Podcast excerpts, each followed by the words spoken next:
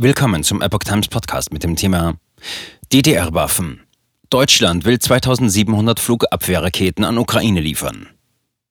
Ein Artikel von Epoch Times vom 3. März 2022.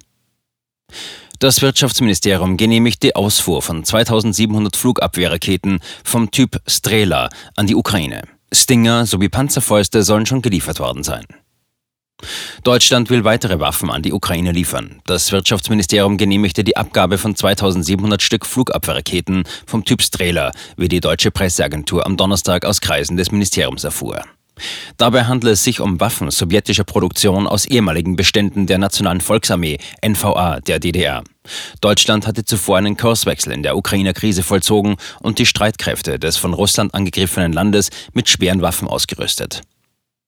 Raketen stammen aus ehemaligen NVA-Beständen.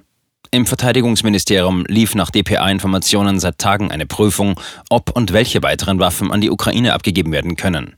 Bei den nun vom Wirtschaftsministerium genehmigten Lieferungen handelt es sich nun um weitere Waffen einer anderen Bauart.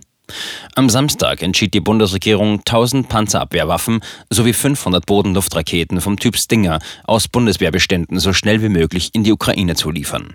Aus Kreisen der Bundesregierung wurde am Mittwoch erklärt, die Stinger sowie Panzerfäuste seien an die Ukraine übergeben worden. Stinger sowie Panzerfäuste schon geliefert.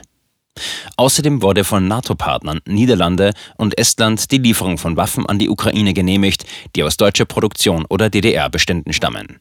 Der russische Überfall auf die Ukraine markiert eine Zeitenwende. Er bedroht unsere gesamte Nachkriegsordnung, hatte Bundeskanzler Olaf Scholz erklärt. In dieser Situation ist es unsere Pflicht, die Ukraine nach Kräften zu unterstützen bei der Verteidigung gegen die Invasionsarmee von Wladimir Putin. Deutschland steht eng an der Seite der Ukraine.